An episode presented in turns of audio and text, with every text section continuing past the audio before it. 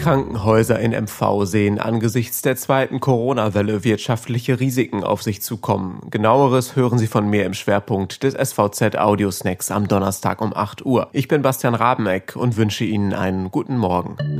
Weitere regionale News im Überblick.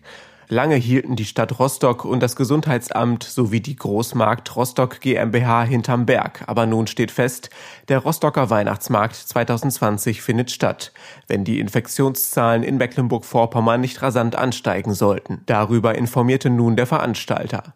Eröffnung soll am 23. November gefeiert werden, die Stände bis zum 22. Dezember bleiben. Allerdings müsse ein strenges Hygienekonzept eingehalten werden.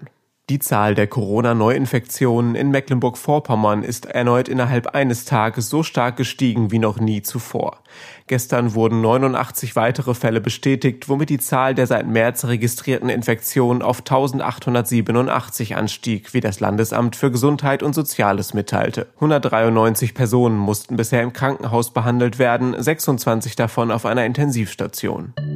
Angesichts der zweiten Corona-Welle wird Kritik an der neuen Erstattung von Pandemie-Mehrkosten für die Krankenhäuser laut.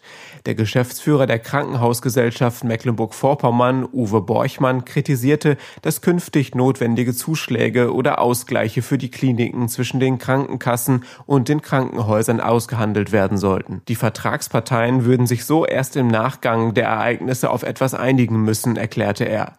Diese Umkehr der Herangehensweise im Vergleich zu den üblichen bundesweiten Freihaltepauschalen für Betten zur Corona-Versorgung berge erhebliche wirtschaftliche Risiken. Es führe nicht zum Erreichen der bestmöglichen Pandemieversorgung. Das war der SVZ Audiosnack.